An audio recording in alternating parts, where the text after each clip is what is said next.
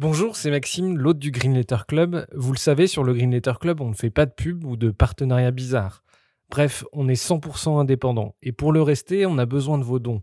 Alors n'hésitez pas à nous donner un petit coup de pouce sur Tipeee, vous trouverez le lien dans la description de l'épisode. Et pour se financer, on organise aussi des fresques du climat ou de la biodiversité et des conférences sur les questions climatiques. Si ça vous intéresse, n'hésitez pas à nous écrire. Un grand merci du fond du cœur et bonne écoute. Bienvenue dans le Green Letter Club, la chaîne qui décortique les grands sujets écologiques. Aujourd'hui, nous allons parler de pollution sonore, stress ou maladies en tout genre. Plus qu'une simple gêne, le bruit a des conséquences sanitaires sur les humains comme sur les animaux. D'où cette question quel est l'impact du bruit sur le vivant? Pour y répondre, nous recevons Fanny Mietliki, directrice de Bruit Parif, un centre d'évaluation technique ayant pour mission d'étudier et de cartographier le bruit en Ile-de-France. Bonjour Fanny. Bonjour. Euh, vous êtes ingénieur de formation, vous dirigez Bruit Parif depuis plus de 15 ans. Première question, est-ce que vous pouvez nous raconter votre parcours? Comment vous en êtes venu à travailler pour Bruit Parif et diriger Bruit Parif? Et qu'est-ce que euh, l'association Bruit Parif? Alors moi j'ai commencé en fait à Air Parif, qui était l'association qui euh, surveillait la, qualité de l'air euh, en Ile-de-France. Et puis j'ai eu bah, l'opportunité de candidater pour, pour Bruit Parif, en fait, qui, qui a été monté par le Conseil régional en 2004. Euh, pour répondre à une attente euh, bah, des, des, des, personnalités, enfin des, des, personnes, des associations de défense de l'environnement sur le territoire. Euh, l'idée, c'est d'avoir un outil en fait d'objectivation de la pollution sonore, comme il en existait un déjà avec Air Paris pour la qualité de l'air. Et donc voilà, j'ai été recrutée pour m'occuper du développement de cette structure. et donc ça fait depuis 2005 en effet que je suis à la tête de, de Bruit Parif. Et bah, nos missions, c'est d'installer des capteurs de mesure du bruit, de faire des cartes de bruit et puis aussi d'accompagner euh, les collectivités territoriales dans la mise en œuvre de plans d'action pour euh, bah, diminuer euh, les nuisances sonores. La semaine dernière, au, moment de vous inviter, je discutais avec ma copine et je disais que j'allais faire un épisode sur le bruit. Elle m'a demandé quel était le lien avec l'environnement. La pollution sonore, c'est une pollution qui n'est pas forcément reliée à l'écologie. c'est une pollution qui est assez négligée. Alors c'est une pollution qui a été longtemps négligée en effet parce que on parlait en fait avant d'ailleurs de nuisance sonore et pas de pollution sonore. Le, terme de pollution sonore a été introduit récemment euh, par euh, la loi d'orientation des mobilités en fait fin 2019 donc ça a deux ans l'introduction de ce terme dans le code de l'environnement. Et ça prouve bien qu'on a changé d'échelle. En fait, en effet, on était plutôt avant sur une question de désagrément, de, de, dégradation de la qualité de vie. Et maintenant, on est vraiment sur un enjeu de santé publique avec euh, ce, ce, terme de pollution sonore, parce que les connaissances scientifiques s'accumulent pour dire que le bruit a un réel impact euh, sur la santé. Et puis aussi, on sait que le, le bruit a un impact sur la biodiversité. Euh, ce n'est pas qu'une qu'un problème de santé euh, pour, pour l'homme, mais aussi pour les espèces, euh, puisque c'est un facteur en fait de, de sélection hein, en quelque sorte de, des espèces et ça et ça va jouer sur la sur la biodiversité. Alors le bruit, pour qu'on se rende compte, ça gêne combien de personnes en France, en Europe Ça a un impact massif? Oui, c'est un impact massif parce que quand on fait une, enquête euh, auprès de, des Français, euh, on s'aperçoit que 4 Français sur 5, en fait, se déclarent euh, perturbés par le bruit, alors sous toutes ses formes, hein, que ce soit le bruit des transports, mais aussi les bruits de voisinage. En fait, quand on commence à étudier le, le phénomène, on s'aperçoit qu'il y a deux tiers en fait des Français qui sont exposés au-dessus des, des, seuils qui sont recommandés par l'Organisation mondiale de la santé euh, pour le bruit des transports. Euh, il y a même 10% des Français qui euh, dépassent les valeurs limites qui ont été prises par la France pour le bruit des transports, donc des situations très critiques en termes d'exposition au bruit. Et euh, bah, selon euh, l'Organisation mondiale de la santé, en fait, euh, le, le, bruit représenterait le, le, deuxième facteur environnemental euh, qui aurait le plus de conséquences pour la, la, santé en Europe après la pollution atmosphérique. Et c'est de l'ordre en fait de 100 millions d'Européens qui seraient exposés à des, des, niveaux de bruit préjudiciables pour leur santé. Donc on voit que le phénomène est quand même très important, c'est massif. Euh, et c'est vrai que c'est une pollution dans ce sens-là qui est encore un peu négligée par les pouvoirs publics. Quelles sont les populations qui sont le plus touchées par le bruit? On imagine que c'est les populations urbaines? Oui, alors c'est sûr que les citadins sont davantage exposés au bruit que les, que euh, les, les, personnes en milieu rural. Euh, puisqu'il y a une plus forte concentration d'infrastructures et puis une densité de population qui est plus importante en ville. Donc en premier lieu, c'est évidemment les citadins, mais il faut quand même pas négliger les problèmes qu'on peut rencontrer aussi à la campagne, parce qu'il existe aussi des nuisances sonores et pollutions sonores à la campagne. ça peut être par exemple les exploitations agricoles, ça peut être aussi des, des loisirs bruyants, baltrap, sport mécanique, circuit automobile, aérodrome de loisirs. Donc tout ça, en fait, crée aussi euh, de la pollution sonore pour certains euh, habitants de la, campagne. Donc euh, faut pas, voilà, faut pas se dire c'est qu'en ville qu'on a des problèmes de bruit. il peut y en avoir aussi à la campagne, même s'ils sont quand même moins répandus. De manière générale, est-ce qu'il y a plutôt plus de bruit ces dernières années ou le phénomène est en train de s'améliorer? Alors, contrairement à la pollution atmosphérique, sur le bruit, c'est quand même quelque chose qui, qui, a tendance à monter en puissance parce que, alors c'est vrai qu'il y a des efforts qui sont faits sur certains, enfin sur les moteurs, typiquement, sur les véhicules qui sont plutôt moins émetteur de bruit euh, à la source. Néanmoins, on a quand même une très forte concentration. Euh, on a tendance à, à, rajouter du monde en ville. Donc, en fait, on a une explosion de la, de la, densité euh, urbaine. Il y a de plus en plus de gens qui vivent en ville. Et du coup, il y a de plus en plus de gens exposés aux nuisances sonores. Donc, c'est vrai que contrairement à la pollution atmosphérique, on est quand même dans une tendance qui va quand même à la baisse et en s'améliorant. Euh, sur le bruit, on n'est pas sorti d'affaire. Et c'est vrai qu'il faut, il faut, il faut s'en préoccuper. Et d'ailleurs, bah, les gens l'expriment. On voit bien qu'en ce moment, il y a une prise de conscience conscience de ce phénomène. Ça a été renforcé avec la période de confinement euh, qu'on a qu'on a qu'on a vécu, qui a renforcé la sensibilité au bruit. Il y a beaucoup de gens qui se disent c'est le bruit, ça devient invivable quoi. Et euh, je souhaite quitter la ville pour aller euh, plus en milieu rural pour pour échapper au bruit. Donc c'est vrai que c'est quelque chose sur, sur lequel il faut qu'on se qu'on se mobilise. Qu'est-ce qui fait le plus de pollution sonore en France? C'est les transports, c'est les chantiers, c'est le voisinage aussi On peut être gêné par les voisins? Ouais, quand on interroge les Français sur le sujet, en fait, il y a deux sources euh, majeures de, de pollution sonore qui ressortent. Il y a en premier, enfin à peu près au même niveau d'ailleurs, c'est euh, le bruit de la circulation routière sous toutes ses composantes, on, y reviendra certainement, et puis euh, le, le, bruit de voisinage. Euh, voilà, donc le bruit en fait du comportement des voisins, plus exactement. Donc ça, c'est vraiment les deux sources qui dominent. C'est à peu près 37% de, de citations de, ces sources de bruit pour pour chacune d'entre elles. Et puis après, on a euh, le trafic aérien, le trafic ferroviaire, les chantiers et les activités aussi, euh, notamment tout ce qui est en ville, les établissements type bar, restaurant, avec voilà la vie animée le soir. Et ça, c'est c'est aussi un phénomène qui qui a tendance à monter en puissance dans les dans les centres-villes. Est-ce que d'ailleurs il y a des bruits qui sont, à partir de quel niveau d'intensité les bruits sont vraiment préjudiciables pour la santé? Est-ce que on peut comparer un bruit de voisinage à des bruits, euh, par exemple, d'aviation? Il y a des bruits qui doivent être beaucoup plus forts et nuisibles? Alors c'est sûr qu'on a plus de connaissances sur les bruits des transports, c'est davantage étudié. Donc c'est pour ça que l'Organisation mondiale de la santé a fixé par exemple des recommandations pour le bruit des transports. On sait que pour euh, catégorie de bruit, euh, bruit du trafic routier, ferroviaire, aérien, on a, on a des normes en fait, on a des objectifs de qualité à respecter qui sont différents euh, la nuit et le jour. En gros, pour euh, schématiser, on est euh, l'Organisation mondiale de la santé va recommander des bruits relativement faibles la nuit, en moyenne de 40 décibels à l'extérieur, tandis qu'en journée, on va être plutôt sur du 55 décibels en moyenne. Mais ça, c'est difficile à atteindre en ville. Hein. Il faut voir qu'il y a très peu d'endroits dans Paris où on atteint ces, ces objectifs de qualité. En général, on est nettement au-dessus.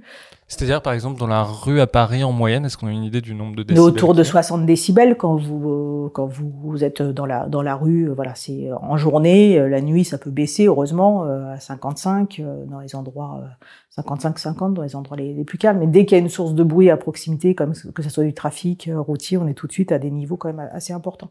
Donc on a du mal à respecter euh, les objectifs de qualité. Donc c'est pour ça que on fixe aussi des valeurs limites euh, pour déjà diminuer, enfin essayer de, traiter les situations les plus critiques d'exposition bruit. C'est ce qu'on appelle les points noirs de bruit. Malheureusement, ça met beaucoup de temps à traiter et voilà, il y a encore beaucoup de travail dans ce domaine-là. Euh, mais c'est vrai que pour euh, répondre à, votre question sur les bruits de voisinage, c'est plus difficile à appréhender. En fait, il, faut distinguer les bruits de voisinage. Quand vous êtes, par exemple, des bruits euh, qui vont se répéter, qui vont être chroniques, comme on peut avoir dans certains quartiers euh, animés, par exemple, des bruits bah, d'usagers, enfin de, de, clients des bars, qui dans des petites rues canyonnes dans Paris, où il va y avoir beaucoup de brouhaha, de, de voix humaines toute la nuit, enfin jusqu'à 2-3 heures du matin, euh, non-stop et ça plusieurs fois par semaine au beau jour, là on est sur une pollution qui s'apparente quelque part à du bruit de transport parce que c'est assez chronique et assez régulier et répétitif.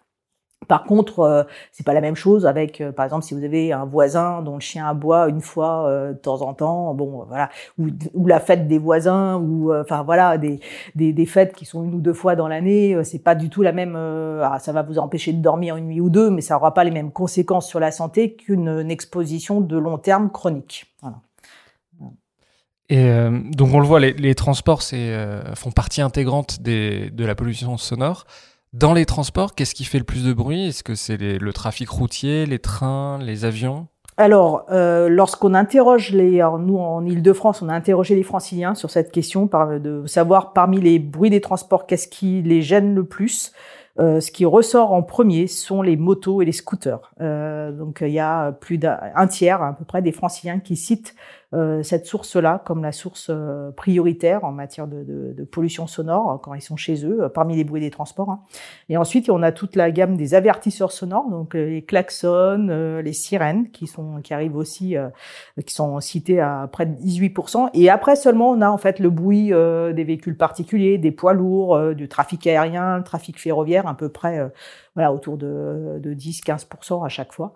Euh, mais ce qui ressort vraiment, c'est les motos et les scooters, euh, parce que les gens supportent pas en fait euh, d'être réveillés ou d'être gênés par des pics de bruit intempestifs qui, qui leur apparaissent en plus inutiles bien souvent. Alors maintenant que vous parlez des scooters, je suis allé sur votre site, il y a une vidéo qui est assez incroyable où on voit un scooter qui traverse Paris, de mémoire c'est de la place de la République jusqu'à la place de l'Étoile, et on voit qu'avec un pot d'échappement homologué, il réveille à peu près 300 personnes et avec un pot d'échappement non, homologué, il réveille 11 000 personnes la, les scooters, ça réveille des, en ville des, des centaines de milliers voilà, de personnes. C'est ça qui c'est ça qui rend d'ailleurs intolérable le, la chose pour pour beaucoup de citadins, c'est que ils ont vraiment l'impression que c'est un bruit inutile, quoi. C'est vraiment un bruit de comportement qui peut être évité, et c'est vrai que ça paraît complètement disproportionné, euh, voilà, qu'un seul un seul véhicule puisse réveiller 10 000 personnes sur son passage, euh, voilà, la nuit.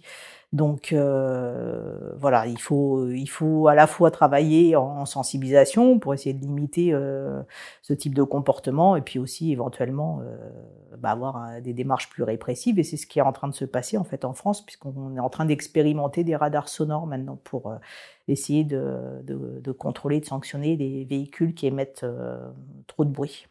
C'est quoi ces radars sonores? Bah, Le principe, c'est un peu comme pour les radars de vitesse, mais euh, pour le bruit, c'est-à-dire euh, on va, euh, le, gouvernement est en train de fixer un seuil. il n'est pas encore déterminé, mais ce serait un seuil pour préserver la santé en fait par rapport au pic de bruit. Et euh, bah, si des engins, euh, si, si, des véhicules dépassent ce seuil, ils pourraient être sanctionnés. Donc voilà, il y a des, des, tests en cours de, de radar sonore. D'ailleurs, nous à Bruit Paris, on a, on a conçu un prototype hein, de, de, radar sonore qu'on est en train d'expérimenter dans ce cadre-là. Et donc euh, voilà, si au bout des deux ans d'expérimentation, euh, le, bah, le, le, je dirais les résultats sont probants, que à la fois les, les appareils sont fiables et puis aussi que ça a une utilité, dans ce cas-là, ça pourrait être généralisé. Quand on regarde les cartes de bruit que vous publiez, euh, on se rend compte que les niveaux de décibels, et c'est pas surprenant, sont extrêmement forts sur les grands axes. Le bruit en ville, c'est d'abord euh, dans les grandes rues oui, c'est sûr que bah c'est c'est sûr que les niveaux sonores vont être plus importants là où il y a beaucoup de trafic. Après, il faut pas non plus négliger les plus petites rues parce que même si le trafic est plutôt est plus faible, les habitants sont plus proches. Donc euh, voilà, dans des rues très canyon où il y a moins de circulation, mais quand même suffisamment de circulation, il y a aussi beaucoup de gens d'exposés. Donc euh, en fait, c'est rues canyon, ça veut dire des rues canyon, ça veut dire des rues très étroites en fait, où les bon, ça fait comme un canyon du coup parce que voilà, les, les, les, bâtiments sont plus hauts que la largeur de la voie, et donc euh, on a un phénomène où il y a beaucoup de gens d'exposés directement à la source de bruit. Euh, donc ça, euh, voilà, c'est pas si simple en fait. Il peut y avoir des avenues euh, qui sont bah, fortement circulées et qui émettent beaucoup de bruit, mais si les habitations sont relativement éloignées, ça, finalement, c'est pas plus, euh, ça, ça crée pas plus de nuisances et de, de problèmes d'exposition au bruit que euh, des plus petites rues avec avec moins de circulation. Donc tout ça est assez complexe. Et c'est pour ça qu'il faut faire des cartes de bruit parce que ça permet de bah, d'avoir les niveaux sonores et de croiser ces informations avec avec les densités de population. C'est comme ça qu'on peut estimer la part de population qui est exposée au-dessus de certains seuils de bruit.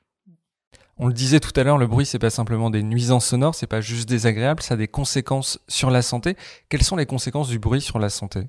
On a deux types d'effets en fait hein, du bruit sur la santé. Il y a les, effets qu'on appelle auditifs, en fait, qui sont directement liés aux conséquences sur l'audition, mais qui sont plutôt retrouvés euh, sur des expositions professionnelles ou lors des loisirs. Donc, lorsqu'on est euh, exposé à des niveaux de bruit soit très intenses, comme ça peut être le cas euh, quand on va à un concert ou en discothèque, ça peut même aller jusqu'à créer ce qu'on appelle un traumatisme sonore aigu, c'est-à-dire qu'on va avoir tout de suite une perte d'audition ou des acouphènes ou de l'hyperacousie.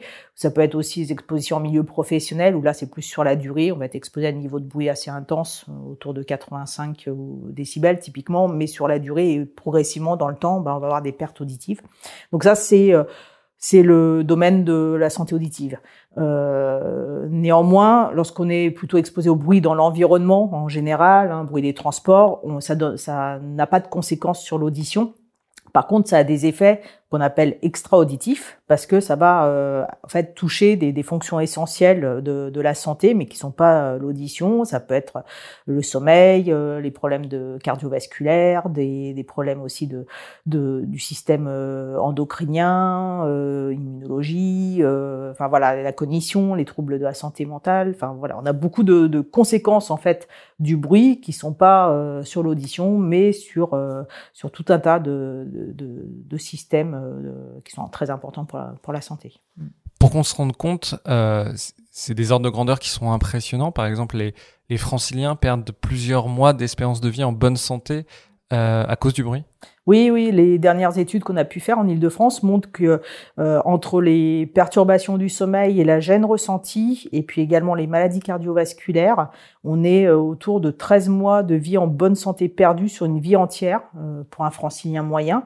Évidemment, dans certains endroits particulièrement exposés au bruit, on peut, ça, ce, ce, chiffre peut atteindre 3 ans de, de, vie en bonne santé perdue, et dans les endroits plus calmes, on est autour plutôt de 2 ou 3 mois seulement. Donc voilà, il y a des forts contraste évidemment entre les, les situations d'exposition, mais même 13 mois en moyenne, on voit que c'est quand même euh, quelque chose de très important. Et bah, parce qu'en fait, le, le bruit est, est, insidieux et c'est vrai que dès, dès lors qu'on touche au sommeil, euh, ça a beaucoup de répercussions en fait euh, sur, sur la santé. Est-ce qu'on a une idée du nombre de personnes, de franciliens, de Français qui sont gênés euh, dans leur sommeil? Oui, on a, on a pu quantifier ça en fait grâce justement aux cartes de bruit qui existent maintenant. Alors, pour le on, arrive euh, à avoir un estimatif du nombre de personnes fortement perturbées euh, dans leur sommeil du fait du bruit. Euh, ce chiffrage, il se monte à près de 4 millions de Français, en fait. C'est pratiquement 6% de la, la, population française qui aurait de fortes perturbations du sommeil du fait du bruit. Euh, donc c'est vraiment euh, très important. Et puis euh, comment ça se manifeste en fait, c'est le fait que soit c'est des gens qui vont avoir du mal à trouver le sommeil parce qu'il y aura du bruit à l'extérieur, soit c'est des gens qui vont se réveiller plus tôt parce qu'il y aura un bruit pareil qui va qui va les réveiller, ou alors des gens qui finalement s'endorment normalement, ils se réveillent à peu près normalement, mais qui vont avoir quand même le sommeil perturbé parce qu'il y aura des bruits durant la nuit. Ça les aura pas forcément réveillés de manière consciente, mais leur sommeil aura été modifié, perturbé notamment les phases de sommeil profond ou de sommeil paradoxal, qui sont, les phases les plus euh, récupératrices en fait. Euh, et donc, ces personnes vont euh, progressivement être fatiguées, avoir des, somnolences en journée. Et puis, il y a aussi d'autres effets qui peuvent, arriver sur la durée, des problèmes cardiovasculaires, des, problèmes des troubles du métabolisme. et donc, tout ça a beaucoup de conséquences. Justement, quels sont les, les, enfin, vous parlez des maladies cardiovasculaires. Quel est le lien qu'on peut faire entre le bruit et le développement de maladies cardiovasculaires? Oui, en fait, ce qu'il faut voir, c'est que le bruit, c'est un facteur de stress avant tout. Et donc, en fait, quand on est exposé à du bruit, le corps réagit euh, de différentes manières. Il y a une accélération euh, du rythme cardiaque, de la fréquence cardiaque. Il y a euh, une augmentation de la pression artérielle Et puis il y a aussi une modification de la sécrétion des hormones, notamment les hormones de stress, le, cortisol notamment. Et donc, alors si c'est quelques jours où ça se produit, c'est pas très grave. Par contre, si l'exposition au bruit s'installe sur la durée, se répète, devient une exposition chronique, Là, ça va induire des, maladies cardiovasculaires. Donc, on va avoir un risque accru, euh, par exemple, de, faire un infarctus du myocarde ou de développer une cardiopathie euh, ischémique. Euh, c'est un facteur aussi de risque de développer de l'hypertension. et puis sur le et sur le métabolisme, ça a aussi des conséquences. On va avoir, ça va faciliter l'apparition, par exemple, de diabète de type 2 ou de ou d'obésité. Donc les conséquences en fait de l'exposition au bruit, elles sont assez insidieuses parce qu'on s'en rend pas forcément compte tout de suite. Euh, notamment tout ce qui est sur le, sommeil. Hein, euh, voilà, c'est assez. Euh, il y a des gens qui, il y a des gens qui s'en rendent compte parce qu'ils arrivent vraiment pas à dormir. Voilà, ça les perturbe réellement. D'autres qui disent que bah non, ils se sont accommodés du bruit. En fait, c'est une habituation qu'on qualifie de subjective parce que le corps, lui, continue à réagir à ces sollicitations bruyantes. Sur l'obésité, sur les maladies cardiovasculaires, est-ce qu'on a une idée de la responsabilité du bruit sur le déclenchement de ces maladies? Alors c'est encore assez mal étudié, hein. c'est compliqué parce que le bruit n'est qu'un facteur de risque parmi beaucoup d'autres hein, sur ces maladies et vous avez tout à fait raison de le, souligner, c'est-à-dire qu'on n'a jamais un lien direct entre le bruit et une maladie cardiovasculaire. Dans ces maladies, euh, que ce soit cardiovasculaire ou du système métabolique, euh, c'est toujours multicause. Donc le bruit participe, euh, et c'est pour ça qu'en fait, il faut lancer des études scientifiques, des études, des études épidémiologiques pour essayer de déceler justement euh, ce facteur de risque et le rôle qu'il joue dans, l'apparition des, maladies cardiovasculaires. Donc, on commence à avoir des, données, mais c'est vrai que ça reste encore fragile et qu'il faut aller, euh, plus loin. Quoi. Donc, ce qui est le mieux connu quand même au niveau des effets du bruit sur la santé, c'est les perturbations du sommeil. Ça, c'est été euh, largement étudié. La gêne euh, exprimée par les personnes. Et maintenant, sur les maladies cardiovasculaires, bah, il, commence, il commence à y avoir beaucoup d'études qui s'accumulent, mais il faut encore euh, en mener d'autres pour affiner cette description. Il y a une chose aussi qui a changé, c'est que les gens ont moins en moins ce qu'on appelle de repos auditif, c'est-à-dire quand on est en ville, on a du bruit en permanence dans la rue, dans les magasins, dans les transports. le repos auditif pourtant c'est très euh, important pour que le corps euh, se calme. Oui, tout à fait. C'est vrai que c'est la grosse différence entre euh, d'ailleurs la ville et la campagne, hein, pour reprendre ce qu'on disait tout à l'heure, c'est-à-dire qu'à la campagne, vous pouvez aussi avoir des problèmes de, de nuisance sonore, mais généralement, vous avez des temps de repos. Et ça, c'est vraiment euh, ce qui caractérise le milieu urbain, c'est que pour certaines personnes, euh, c'est difficile de trouver euh, des, des, endroits pour bah, se reposer, se ressourcer, parce qu'entre les, les, transports en commun qui sont parfois bruyants, le, le, le, travail qui peut être bruyant si on est dans un open space ou si on travaille évidemment dans, dans des secteurs bruyants comme le BTP ou les ateliers, voilà, et plus à domicile si on est survolé par des avions ou si on est euh, à proximité d'une infrastructure euh, de transport euh, bruyante, ça fait beaucoup quoi. Ça fait beaucoup. En plus, on est, la plupart des gens en ville vivent dans des petits logements, donc on, ça, ça, ça voilà, c'est aussi, c'est aussi souvent plus soumis à des bruits dits de voisinage, euh, voilà. Donc euh, tout ça, ça fait, ça fait beaucoup. Et c'est vrai qu'on a besoin. C'est pour ça que c'est une des, un des axes aussi de d'amélioration euh, de la situation, c'est de, de travailler pour remettre de la nature en ville et de remettre des espaces de, de ressourcement, des endroits dans lesquels les gens vont pouvoir trouver un peu de calme. On a l'impression euh, que euh, près des grands axes autoroutiers, par exemple, c'est souvent des grands ensembles, que euh, c'est des régions qui sont assez pauvres près des aéroports. Euh, je, vais, dire la question un peu crûment, mais est-ce que c'est d'abord les pauvres qui souffrent du bruit? Oui, malheureusement, il y, a un, phénomène de... Le bruit renforce les inégalités sociales, en fait, puisque quand vous êtes à proximité d'une infrastructure bruyante, bah, de fait, euh, les logements sont moins chers, donc vous allez attirer plutôt des populations modestes. Qui plus est, ces populations modestes, elles auront plus de mal à déménager, euh, voilà, donc elles vont rester, elles ont moins, moins souvent euh, moins la possibilité de se faire entendre aussi. Euh, on sait que bon, bah, c'est plutôt les voilà les, les catégories euh, assez aisées qui vont se mobiliser pour se structurer en association ou se faire entendre. Et donc tout ça renforce en fait ce, ce phénomène. Et donc dans certains quartiers, on a vraiment un phénomène de paupérisation lié au bruit euh, qui s'installe. Donc c'est vrai que c'est compliqué. Euh, L'ADEME a, publié euh, un rapport très intéressant et, très frappant sur le coût pour la société euh, du bruit. Est-ce que vous avez les ordres de grandeur en tête? Combien ça coûte à la société le oui, bruit en France? c'est le, chiffre et la facture est assez assez colossale hein, puisque le, chiffrage qui a été réalisé par par l'ADEME et le Conseil national du bruit lorsqu'ils ont réalisé cette étude, c'est je crois 147 milliards d'euros chaque année.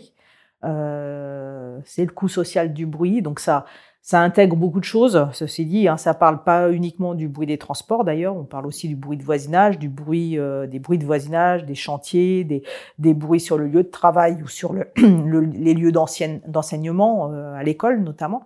Euh, et puis ça tient, ça tient compte à la fois des, des effets sanitaires du bruit, donc les conséquences sur la santé, euh, mais aussi de tous les effets directs sur l'économie, que ce soit la dépréciation euh, immobilière, par exemple des logements, euh, mais également les pertes de productivité au travail. Donc voilà, donc c'est cette facture de 147 milliards d'euros, ça recouvre beaucoup de choses. Euh, on sait que le, les transports pèsent quand même lourdement euh, euh, dans ce chiffre. Je crois que c'est les deux tiers qui, du coût social du bruit qui est lié au bruit des transports. Et puis après, on a à peu près réparti de manière équivalente les bruits de voisinage et puis les, le bruit au travail. Dans cette étude, les transports routiers, rien que les transports routiers, sont évalués à 80 milliards d'euros par an. Ça veut dire que les collectivités et l'État peuvent permettre aux gens de, de gagner, enfin de perdre moins d'argent en, en, investissant contre le bruit, en luttant contre le bruit. Oui, c'est clair que d'agir de, et de diminuer le, le, bruit, notamment des transports, ça permet c'est très rentable en fait, puisque ça permet des, des, coûts évités euh, pour la société dans son ensemble.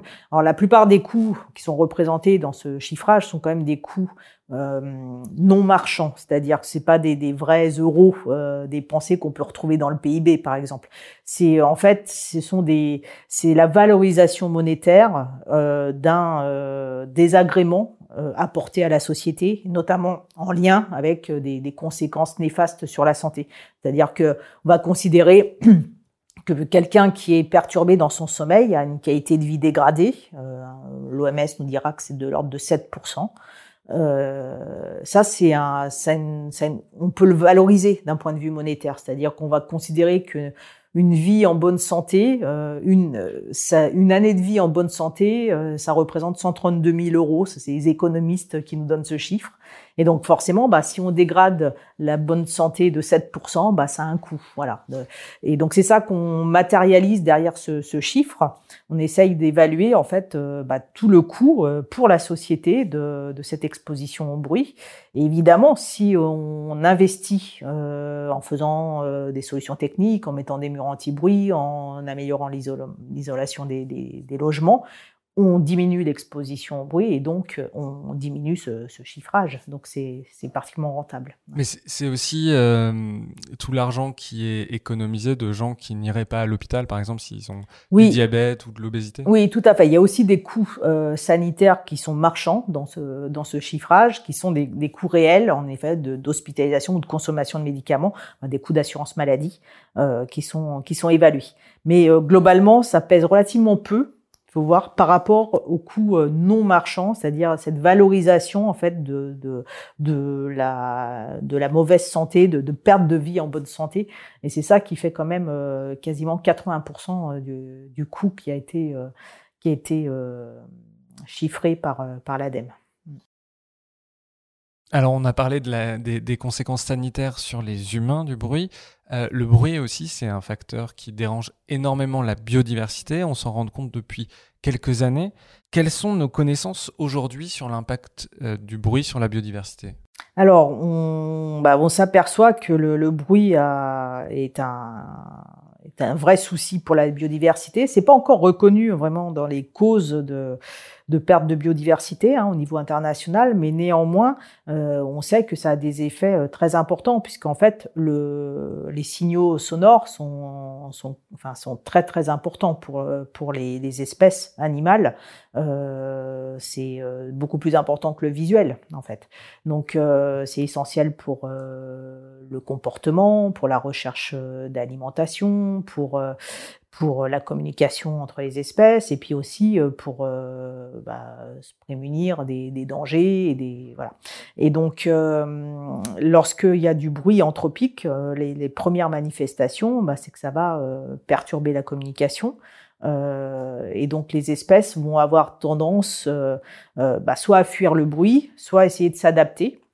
Alors les espèces qui arrivent à s'adapter, c'est typiquement ce qu'on appelle l'effet lombard, c'est-à-dire que c'est très connu dans le domaine des oiseaux. Euh, les, oiseaux vont, euh, pour pouvoir continuer à communiquer, vont changer leur façon de chanter. Euh, ils vont émettre euh, avec des fréquences plus aiguës, par exemple, et puis euh, des, des, des, sons plus forts aussi. Donc voilà, ils vont essayer de, de s'adapter pour couvrir le bruit, le brouhaha urbain qui est généralement avec beaucoup de basses fréquences ou de moyennes fréquences. Donc ils vont essayer de, de s'extirper de ce, ce brouhaha avec des chants plus, plus aigus et puis plus forts. Euh, mais toutes les espèces n'arrivent pas à faire ça, et donc certaines ne fuient tout bêtement le, le bruit.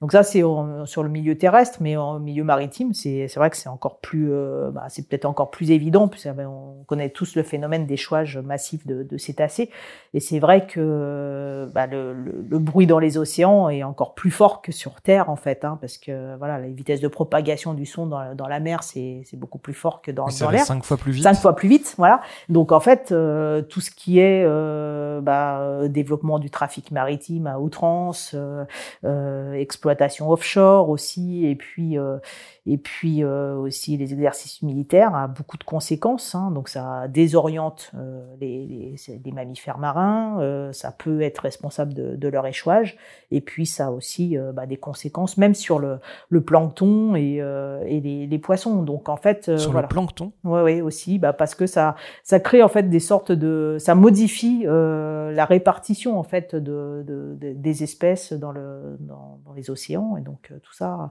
tout ça est entremêlé. Et, bon, voilà. Donc euh, il y a beaucoup de beaucoup de problématiques euh, liées à la, la pollution sonore, euh, que ce soit en mer ou sur terre.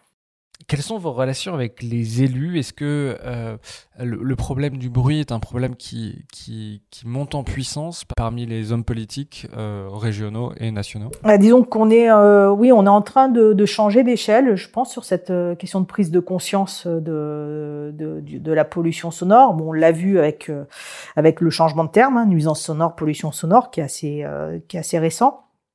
Et puis, euh, bah, les, les, pouvoirs publics doivent maintenant élaborer des plans de prévention du bruit dans l'environnement.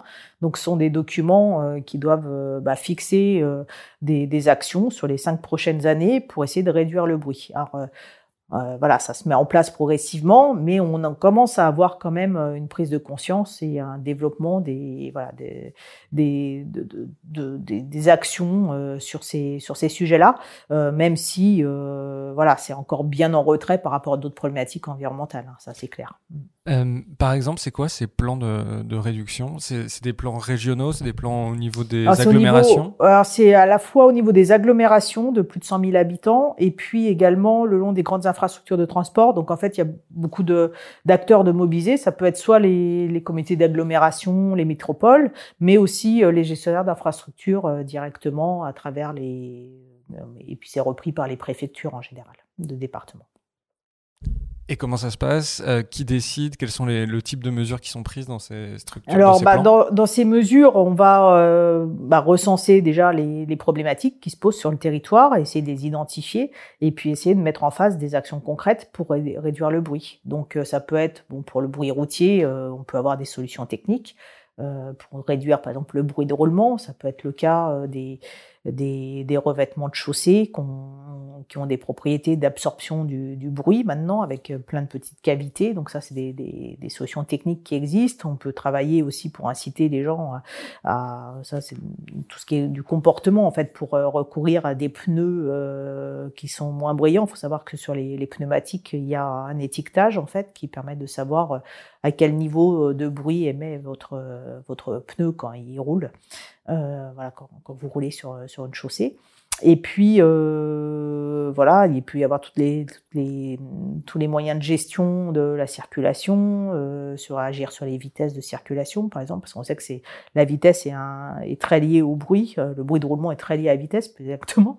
Et euh, voilà, après euh, tout, tout, ce qui va dans le sens évidemment d'encourager à, à, la conversion des véhicules thermiques en électrique ou en hybride, au, au mode doux, euh, enfin voilà, tout, ce qui, tout ça, ça va dans le bon sens évidemment pour pour diminuer la, la pression sonore en ville.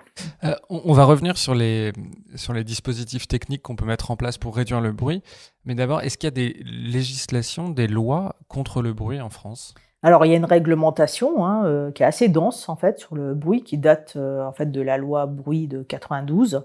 Euh, cette loi elle a, elle a beaucoup de, enfin, il y a beaucoup de textes réglementaires, des décrets, des arrêtés qui qui, qui, euh, qui ciblent des, des, endroits bien particuliers, qui sont euh, différents pour les, infrastructures de transport terrestre, le, trafic aérien, pour euh, l'acoustique du bâtiment. Enfin voilà, on a tout un, toute une gamme de, de réglementations.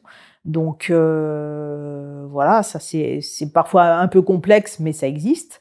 Euh, après, il y a tout ce qui est lié à la directive européenne de, de 2002. En fait, euh, l'Europe a introduit cette notion de, de, de mise en place de, de cartes de bruit et de plans d'action pour euh, au niveau des au niveau des territoires. Donc, ça a été euh, progressivement mis en œuvre au niveau au niveau français. Donc euh, voilà, ça vient se, se, greffer sur une réglementation qui existait déjà et ça vient la, la renforcer en quelque sorte. Donc euh, oui, globalement, on n'a pas, on n'est pas dépourvu de, de, de, de, législation en la matière.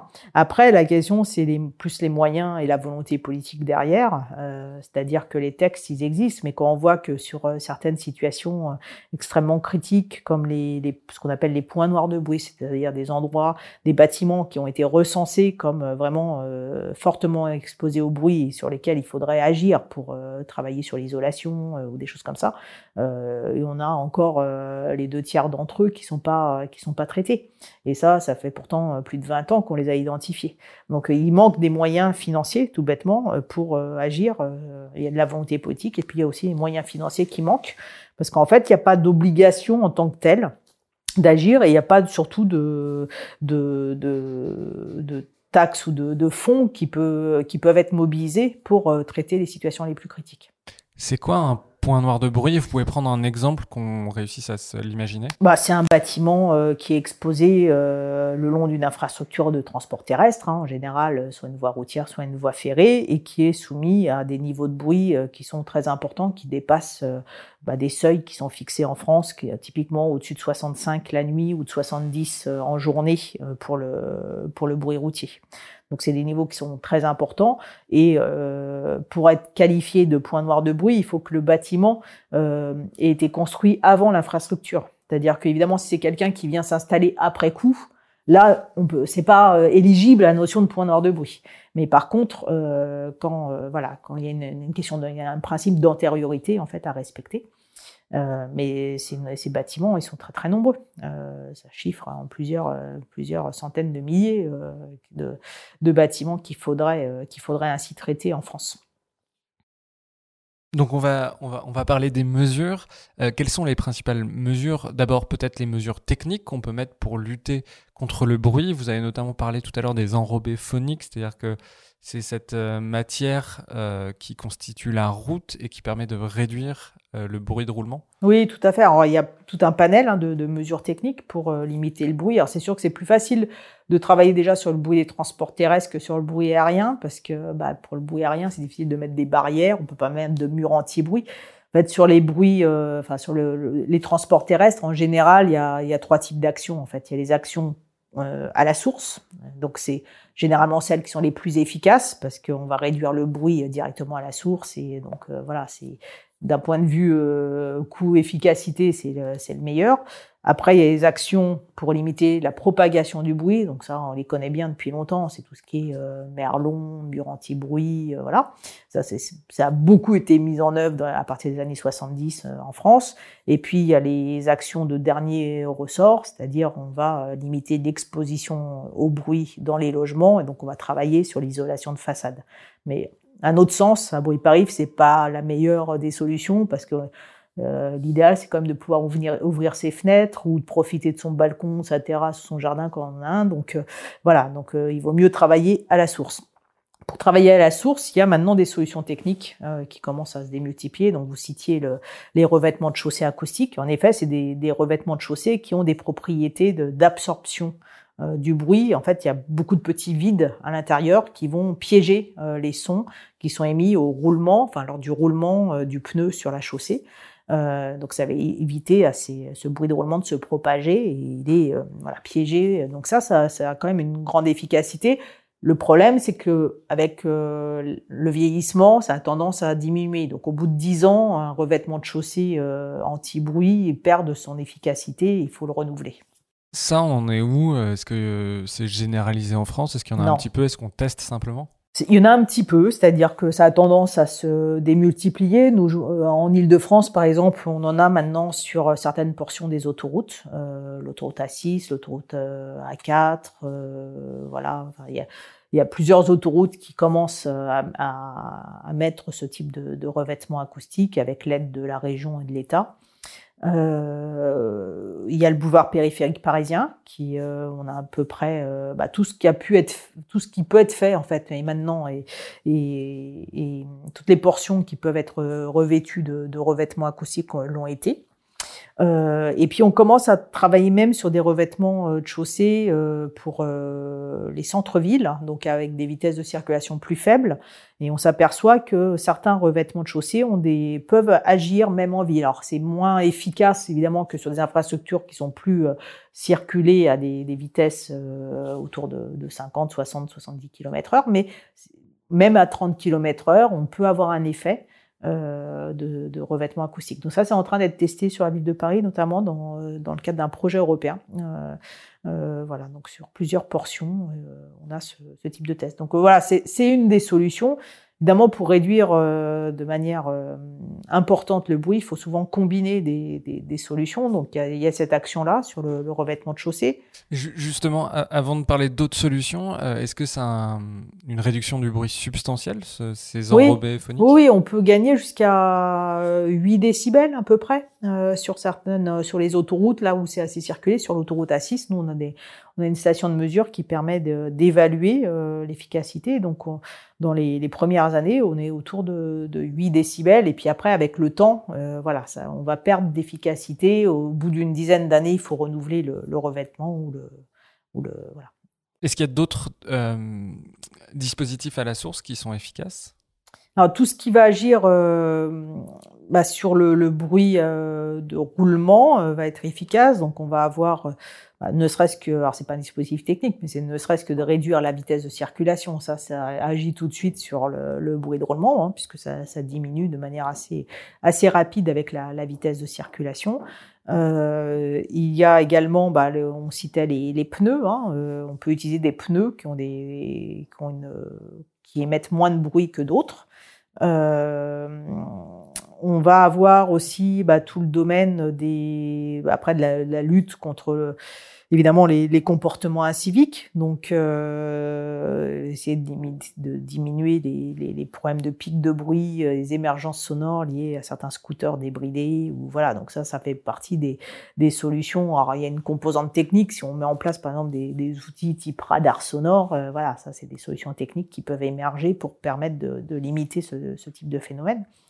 Euh, et puis évidemment bah, tout ce qui est développement là directement sur les véhicules, hein, les, les, motorisations électriques, euh, hybrides, où là les bruits de moteur évidemment disparaissent sur l'électrique par rapport à un, bruit, un, véhicule thermique. Donc ça, voilà, c'est des, tout ça, ça fait partie des solutions euh, qui commencent à se développer. Alors c'est plus facile sur le bruit routier, hein, euh, sur le bruit ferroviaire, on peut travailler euh, sur les sur les, les systèmes de système de frein en fait par exemple sur les, les, wagons de fret. Avant vous aviez des des des semelles de frein euh, qui étaient en, en fonte. Euh, là ça commence à passer en composite en matériaux composite. Et c'est euh, en fait euh, lors du roulement euh, ça émet beaucoup moins de bruit. Donc ça ça fait partie des solutions techniques aussi qui vont aller vers une diminution du bruit émis par par notamment le fret ferroviaire qui est quand même très gênant pour pour les riverains parce que souvent les circulations de fret c'est la nuit euh, on parlait tout à l'heure des scooters. On a l'impression que la réglementation n'est pas forcément bien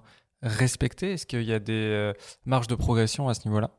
Alors, bah, disons que pour, euh, en fait, le problématique des, motos et des scooters, c'est pas tant euh, la mise euh, en circulation des, des, véhicules, parce que la plupart restent, enfin, sont, respectent. Il y a des normes en fait à l'homologation des véhicules, donc ils sont pas si bruyants que ça. Après, c'est vraiment une question de comportement. Donc, on a soit des, des, des personnes qui volontairement vont changer, modifier le, le pot d'échappement euh, utiliser des pots de compétition, par exemple, qui sont extrêmement bruyants et qui sont interdits normalement euh, en ville, euh, soit euh, débrider leur scooter, soit euh, conduire, conduire en sur-régime volontairement pour faire plus de bruit. Donc en fait, c'est plus un problème de comportement que de que d'émissions sonores en tant que telles du, du véhicule.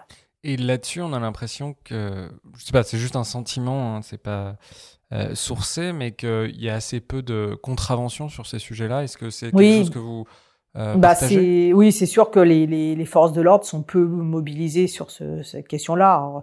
C'est vrai que dans Paris ou dans certaines villes à l'heure actuelle, il y a plutôt un renforcement des contrôles euh, vis-à-vis -vis des, des deux roues motorisées, mais c'est vrai, enfin très très clairement, c'est euh, c'est très faible par rapport euh, au nombre de, de personnes qui, qui conduisent mal ou qui conduisent avec des pots trafiqués. Donc euh, c'est pour ça d'ailleurs qu'il y a l'émergence de cette expérimentation de, de radar sonore, c'est que euh, ça part du constat que les forces de l'ordre ont du mal à se à se mobiliser et à dégager du temps pour faire des contrôles euh, comme ça dans la, la circulation. En plus, ils sont pas tellement c'est pas tellement euh, rentable en quelque sorte parce que vous pouvez avoir des, des, phénomènes qui se manifestent au roulement mais pas forcément à l'arrêt parce que les tests qui sont faits euh, pour essayer de, de verbaliser euh, les, les, deux roues ou certains ou certaines motos c'est on arrête le véhicule on fait un test à l'arrêt et on compare le niveau à l'arrêt avec ce qui est marqué sur la carte grise mais c'est pas représentatif forcément du, du comportement en vraie circulation et sur route.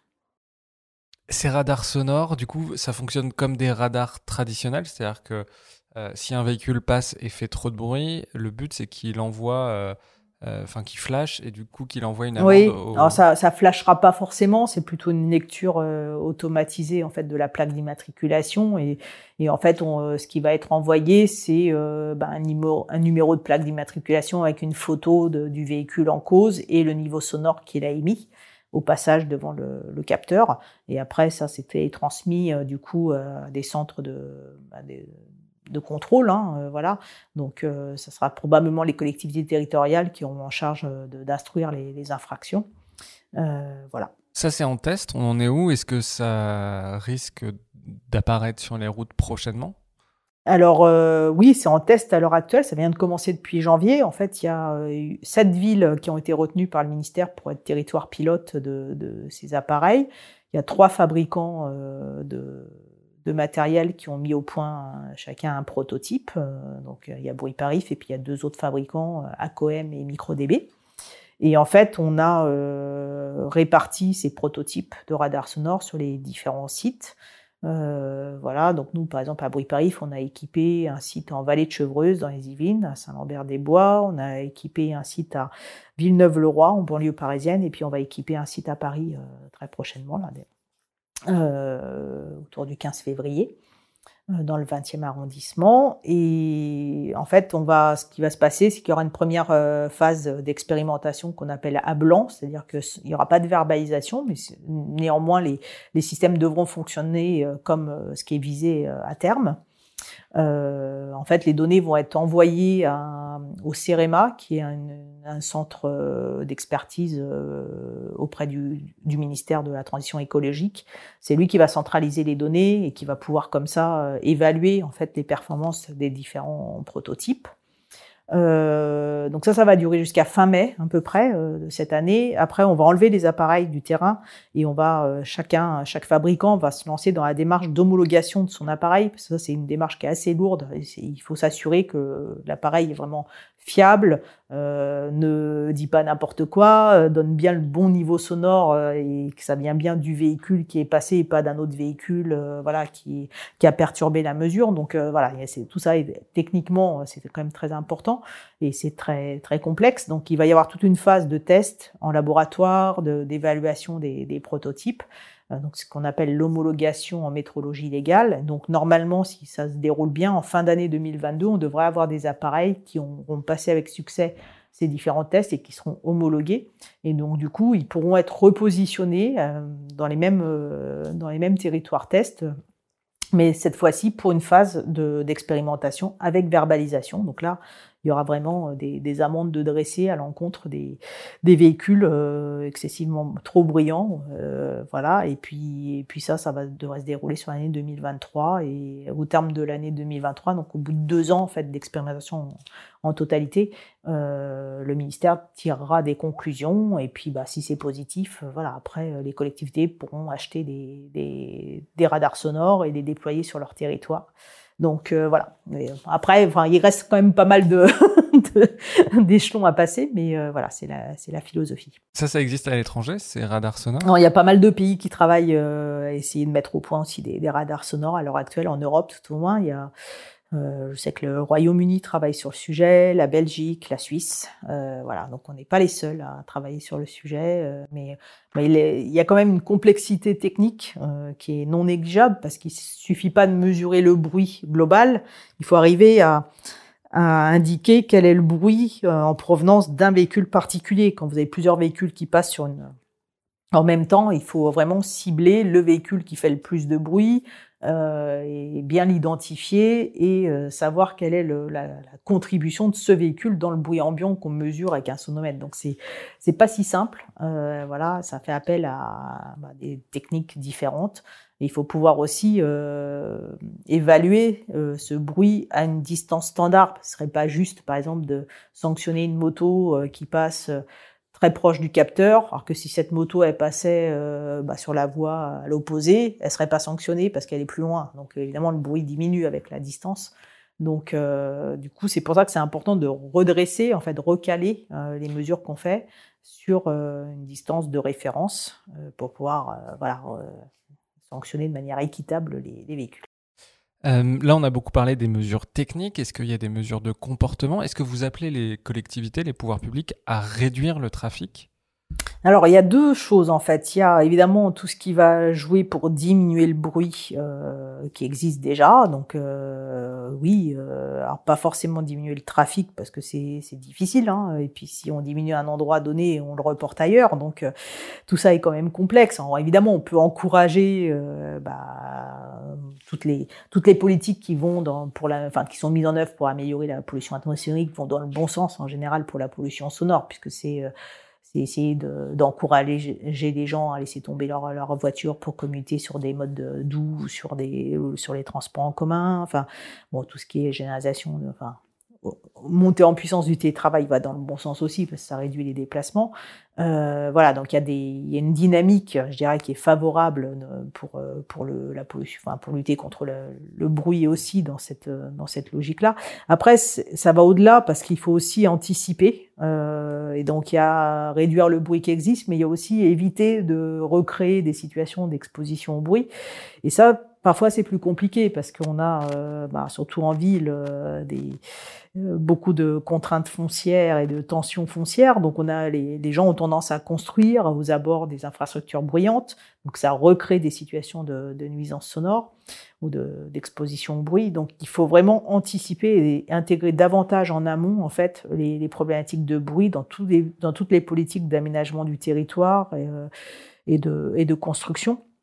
Et ça, c'est insuffisamment fait. Enfin, on sait que les architectes, de manière générale, attachent beaucoup d'importance au visuel. Enfin, voilà. Euh, euh, mais le sonore est souvent passé euh, sous silence, hein, c'est le cas de le dire. et donc parfois, on peut se retrouver avec des aberrations, des bâtiments qui ont été construits sans vraiment tenir compte de l'environnement sonore. Et donc, heureusement, c'est de moins en moins, c'est de moins en moins le cas mais on a encore des choses euh, voilà qui, qui sont qui sont pas réalistes qui sont par exemple de mettre un bâtiment en U euh, face à une voie euh, ferroviaire. Vous avez le bâtiment et le, le, U est ouvert vers la voie ferroviaire. Donc quand un train passe bah, ça fait des phénomènes de, de, résonance entre les différentes parties du bâtiment et donc ça amplifie le bruit. Et donc, si des gens ont des balcons à cet endroit-là, ils peuvent pas y aller, quoi, clairement. donc, c'est vrai que parfois, des, parfois c'est tout simple en fait, il suffit de retourner un bâtiment, voilà, euh, sur le plan de masse, euh, pas l'orienter vers la voie, mais au contraire, euh, ou mettre à l'intérieur des logements, mettre les pièces d'eau ou de voilà, et puis les pièces à vivre du côté plutôt de, de là où c'est plus calme. Alors, généralement, voilà, c'est quand même à peu près respecté, mais c'est pas toujours le cas. Et donc il y a des choses de bon sens parfois qui sont pas mises en œuvre et ça peut créer des, des gros problèmes de bruit, quoi. Euh, parmi nos auditeurs et nos spectateurs, on a beaucoup de gens qui travaillent dans des conseils municipaux ou dans des collectivités. Est-ce que la réduction euh, de la vitesse en ville, sur les autoroutes, euh, permet vraiment de gagner beaucoup de, confort de, sonore? Alors c'est vrai sur les infrastructures, dès lors qu'on roule avec un régime de, de vitesse assez stabilisé, euh, réduire la vitesse va jouer. Euh, c'est-à-dire que si on passe de 50 à 30 km heure, mais c'est que c'est des vraies vitesses de circulation, euh, voilà, de 50 en moyenne à 30 en moyenne, là on va gagner pas loin de 3, 4, 5 décibels. Donc c'est important. Euh, par contre, euh, réduire de, 5, de la limite de circulation de 50 à 30, par exemple, a beaucoup moins d'effet parce qu'en fait, euh, en ville, parfois, vous avez des axes qui sont à 50 km heure, mais en fait, les gens roulent pas en moyenne à 50 km heure, ils roulent à 17 ou 18 km heure.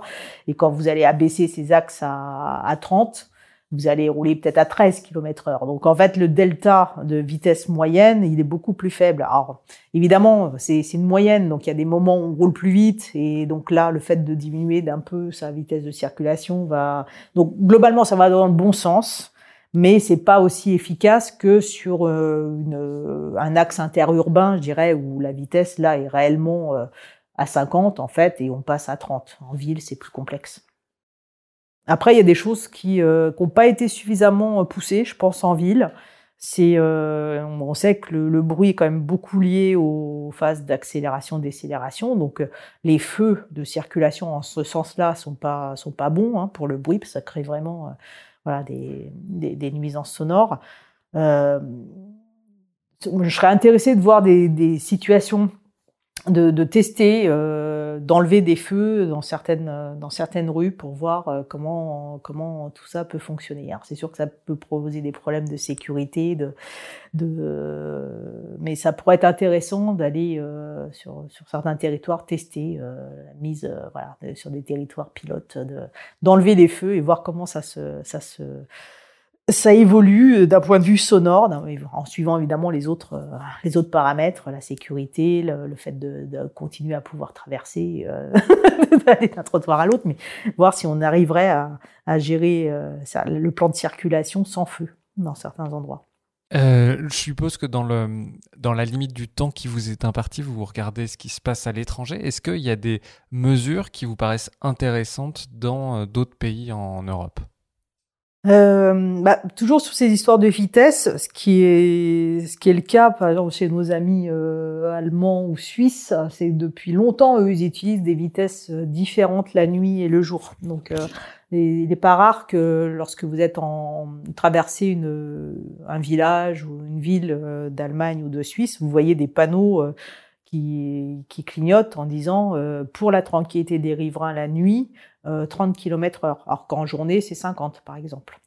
Euh, et ça, cette distinction nuit-jour sur la vitesse, pour des motifs de tranquillité publique, euh, je trouve que c'est intéressant. Et nous, on l'a pas du tout exploré en France pour l'instant, parce qu'on part du principe, euh, euh on peut pas changer les panneaux entre la nuit et le jour. Enfin, voilà, on a des, je ne sais pas si c'est vrai euh, dans le code de la route, mais ça me paraît, euh, je trouve que c'est quelque chose de bon sens en fait, et puis ça permet euh, aux gens progressivement d'intégrer que le, la vitesse et participe en fait au bruit.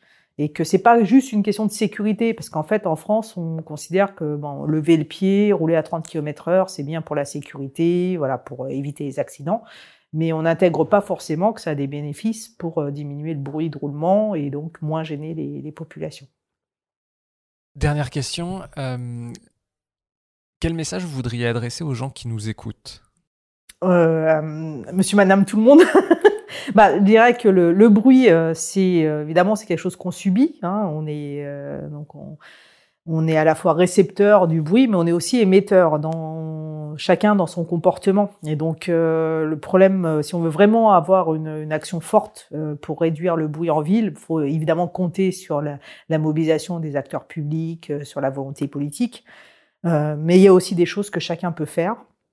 Et donc, euh, en agissant sur son comportement, euh, voilà. Donc, euh, c'est vrai, on a cité hein, pour les, deux roues, les motos, voilà, les, les, conduites en sur-régime, mais c'est vrai aussi au quotidien, dans son logement. bon, bah, penser à, à, être un peu précautionneux pour pour son voisin, ne serait-ce que prévenir en fait quand on fait une fête, prévenir son entourage, son voisinage. Enfin, c'est des choses de bon sens, mais qui malheureusement parfois sont oubliées. Et donc euh, voilà, c'est un petit peu euh, voilà, on arrivera à vraiment diminuer le bruit euh, en ville à la fois si les, les, pouvoirs publics se mobilisent et mettent trouvent la volonté et les moyens financiers d'agir, et puis aussi si chacun attache plus d'importance à ce à ce à cet environnement sonore. Mm. Mieteki, un grand merci d'être venu dans le Green Club. Bah, merci à vous de m'avoir invité, c'est un plaisir. Et à bientôt. À bientôt. Un grand merci d'avoir écouté cet épisode. Si vous aimez le Green Letter Club, n'hésitez pas à vous abonner au podcast ou à laisser un commentaire sur Apple Podcast. Ça nous aiderait beaucoup à être plus visible sur les plateformes. Nous n'avons aujourd'hui qu'une petite trentaine de commentaires alors que vous êtes des milliers à nous écouter chaque semaine. Un grand merci et à bientôt.